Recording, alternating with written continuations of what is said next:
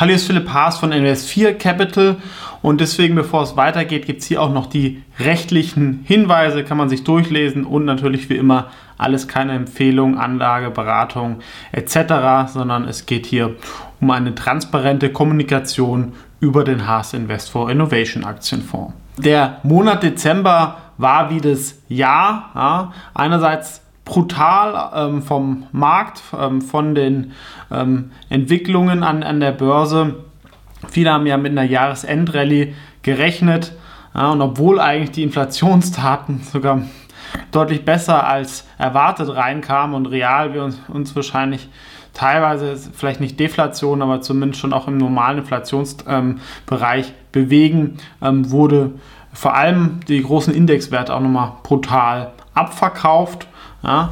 Und ich sage ein Monat wie das Jahr. Das ähm, Performance auf den ersten Blick ist natürlich wieder nicht zufriedenstellend. Auf den zweiten Blick werden wir gleich noch sehen, ist es aber wirklich ähm, gar nicht so schlecht. Und auch dieses Monat sind zum Beispiel keine Bomben oder so ähm, hochgegangen. Ähm, gab auch ein, ein, paar Treffer. Nasdaq und viele andere Tech-Fonds hatten einen brutalen Monat. Ähm, insgesamt war jetzt im Dezember minus 3,6 Prozent. Das macht fürs Jahr 2022 minus 28,6, ist man aber noch unter den 30 geblieben. Und auch so in den Top 10 Bewegungen gibt es, glaube ich, die Trivagos, glaube ich, neu ähm, drin. Sonst gab es auch nicht so viel Bewegung, wenn wir auch noch gleich zu sagen. Warum sage ich auf den zweiten Blick, relativiert es sich etwas? Also es war insgesamt ja ähm, ein sehr brutales Jahr auch an den Anleihenmärkten. Da gab es diese Grafik auch von der Financial Times. Können wir uns hier auch nochmal anschauen, ähm, wo halt die Gesamtaktienmärkte und die Anleihenmärkte, für die beide war es das schlechteste Jahr ähm, in den letzten 100 Jahren. Und Tech-Märkte waren dann nochmal ähm, deutlich ähm, schlimmer. Und auch mit den drei Fonds, die in Deutschland gelistet sind und dem Fonds am ähnlichsten sind, die haben alle auch nochmal neue Tiefs im Dezember gemacht und der Haas Invest for Innovation Fonds hat keine neuen Tiefs gemacht. Ja, war, war nicht so weit weg, ähm, aber es wurden keine neuen tiefster Ziel. Das, war, das heißt immer ein Minimalziel in dem Monat erreicht und auch auf das Jahr. Wir sehen diese anderen zwei, habe ich auch das letzte Mal gezeigt, ähm, ja, mit minus 50 ungefähr, ja, der andere um die minus 40. Also das ging schon wirklich tief nach unten. Und da erholt man sich natürlich dann auch nicht so leicht. Ähm, was sind die Gewinner jetzt gewesen? Ähm, ja, vor zwei Monaten haben wir gesagt, oh nein, wie kann man nur je in China investieren? Also was man auf jeden Fall sagen kann, oft, man sollte manchmal das Gegenteil machen oder vielleicht sogar immer oder oft, ähm, was gerade so in den Medien diskutiert wird. Ja, das war vielleicht auch nochmal ähm, Lesson Learned ähm, dieses Jahr oder auch generell man kann das dann natürlich auch nochmal später anpassen, aber gerade wenn irgendwie auf Twitter oder sonst was die, ähm, die Schlagzeilen sehr, sehr negativ sind für ein Thema, dann relativiert sich das oft dann nach ein paar Wochen. So was jetzt in China. Ähm, Monatsgewinner war zum Beispiel Huya. Eine Firma ist ein führender Streaming-Anbieter, ähm, der mehr Cash hat, als die Marktkapitalisierung wert ist. Und ähm, die Firma per se ähm, ist valide. Also ich habe auch Gamer gefragt, die das kennen. Ähm, und man kann damit das Thema Gaming abdecken. Auch NIO, das ist ja dieser Elektroscooter-Markt, ähm, der hat sich auch erholt. Ansonsten Answer.com, das ist ein polnisches ähm, Mode-Fashion-Anbieter, wo das Ukraine-Geschäft, kann man sich auch unter den ähm, Similar Web-Daten anschauen, sich deutlich ähm, belebt hat. Ja, also natürlich, wenn die Leute dann flüchten oder wollen sich dann auch mal wieder was gönnen.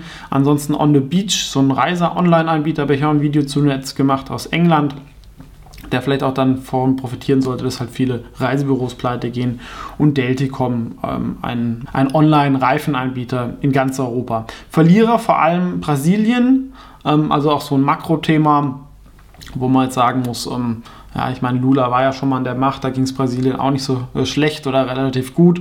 Ähm, muss beim zweiten Mal nicht auch so sein, aber per se ist das Umfeld für Brasilien eigentlich mit ähm, steigenden Rohstoffpreisen und jungen Bevölkerung eigentlich gar nicht so schlecht könnte sich dann auch wieder normalisieren. Ne? Also Stoneko, Paxeguro und die WFAB hat auch eine hohe Brasilien-Position bei den Verlierern. Ansonsten noch Alphabet.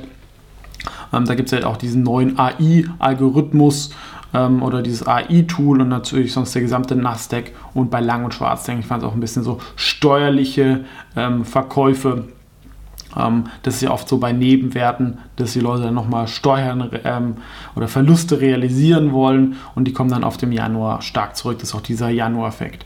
Was wurde gekauft im ähm, Fonds? Das war Trivago ähm, extrem günstig, wenn man das ähm, rausrechnet und könnte auch eigentlich so ein bisschen Rezessionsgewinner sein, denn ihr kennt es vielleicht auch, ja, wenn das Geld ein bisschen lockerer sitzt, dann äh, tut man vielleicht keinen Hotelvergleich machen. Ähm, bei Trivago kann man sicherlich immer ein paar Euro sparen. Ähm, das werden vielleicht dann wieder mehr Leute machen. Ansonsten könnte ich mir da auch eine Übernahme oder ähm, vom Management oder von Expedia ähm, vorstellen. So irgendwas wird da passieren. Dazu hat er auch viel Netto-Cash. ASUS könnte ich mir auch eine Übernahme vorstellen, ähm, auf den Umsatz gesehen. Extrem günstig. Ähm, Revolve ist auch eine neue ähm, Aktie. Werde ich auch noch mal ein Video ähm, äh, zu machen. Ein Fashion-E-Commerce-Anbieter, der viel mit Influencern arbeitet. Ansonsten noch Hola Luz als Energiethema und Yatra wurde ähm, auch ausgebaut. Vorkäufe, da habe ich auch mal ähm, einen Artikel zu geschrieben, diese bittersüßen Übernahmen gab es bei Readly und bei Sleep Cycle.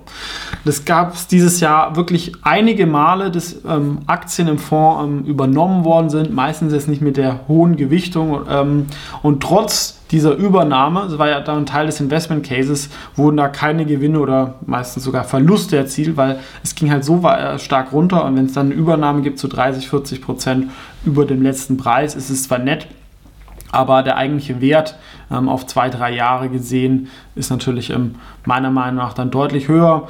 Ähm, trotzdem, wenn man dann ein kleiner ähm, Aktionär ist, hilft es oft nicht, das da irgendwie ähm, auszudiskutieren ähm, und gerade ist dann auf die Liquidität in dem Markt dann woanders mehr angelegt. Deswegen wurde Readly und auch Sleep Cycle ähm, verkauft. Nicht alles bei Sleep Cycle. Ansonsten On the Beach gab es Gewinnmitnahmen. Bei Panasonic ist ja auch nicht so der Rezessionsgewinner, zumal der Yen jetzt wieder stärker geworden ist. Und bei Crocs auch Gewinnmitnahmen. Dann, es waren so die Themen, ja, für 22 war es ja vor allem Inflation ähm, und das ganze Zinsthema. Ich habe ein längeres Video gemacht, was die Themen fürs nächste Jahr sein könnten. Ähm, viele reden über Rezession statt Inflation. Oft ist es vielleicht auch so, wenn alle über ein Thema reden, vielleicht kommt es dann gar nicht so oder nur sehr marginal. Und ich kann mir vorstellen, dass halt wirklich dieses Jahr dann mal Stockpicking und vor allem auch Internetaktien ähm, wiederkommen. Ja, die sind irgendwie seit vielen Jahren hat sich da nichts getan im Internetindex. Ja, manchmal vergleichen wir das ja auch mit dem Nasdaq Internet, mit dem Nasdaq Index, aber im Nasdaq sind ja auch viele andere Sachen drin. Man muss das eigentlich mit dem Nasdaq Internet so vergleichen. Und ich glaube, er hat es dieses Jahr für sich auch fast halbiert. Ja, das ist auch ähm, wirklich ähm, krass.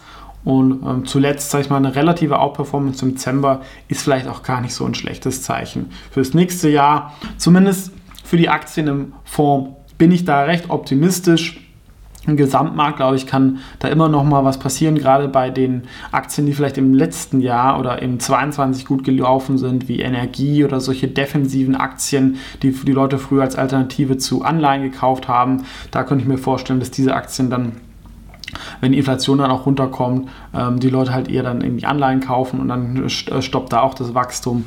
Und man darf halt bei die, gerade diesen profitablen Tech-Aktien auch nicht vergessen, dass die halt auch noch viel sparen können auf der Mitarbeiterseite oder solche Themen und das ähm, könnte natürlich dann auch den Aktienkursen helfen, ähm, neben dem Faktor neues Jahr, ähm, neues Glück.